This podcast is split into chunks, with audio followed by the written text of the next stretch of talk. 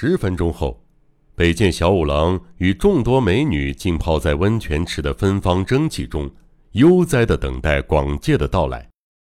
天空依旧乌云密布，没有一丝风。放眼望去，花山在灰色中沉睡，温泉池里不起一丝涟漪，连身边的几十名美女都像死了一样沉默不语。在北见看来，这整片景色宛若一张忧郁的天然贴画。十分钟，二十分钟过去了，这是多么漫长的一段时间呢？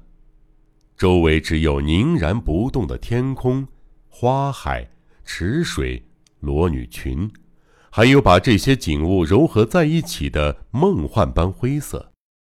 不一会儿，人们就被在池畔一角发射的烟火声吓得回魂。那声音实在突兀。仰望天空，一朵朵绝美绚烂的烟火在半空中绽放出美丽无比的景色，大家不由得再次发出赞叹。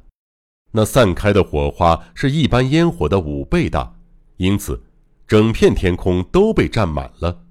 与其说是一朵花儿，更像由各种大小不一的花卉汇集成一朵，五色花瓣儿。就像万花筒里的景象，随着它不断往下落，速速地改变色彩与形状，不断向外扩散。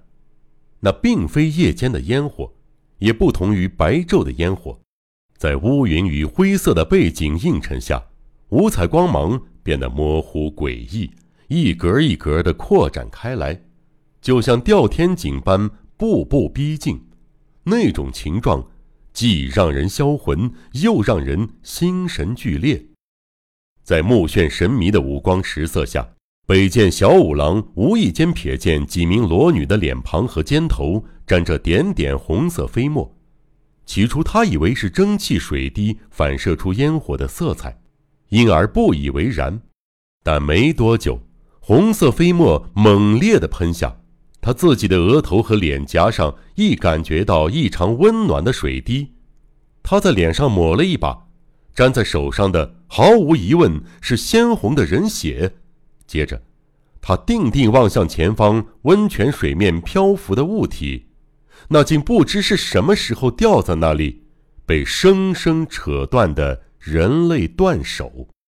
在这片血腥的情景中，众多裸女却静默不动。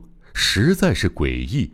北见小五郎虽对他们的反应感到惊诧，但同样保持一动不动的姿势，静静把头枕在池畔，出神地盯着飘荡在他胸前一带的新鲜手腕上绽放的猩红断口。就这样，人见广介的尸体随着烟火碎裂成一片片，化成血液与肉屑之雨。倾注在他创造的帕诺拉玛国的每一个角落。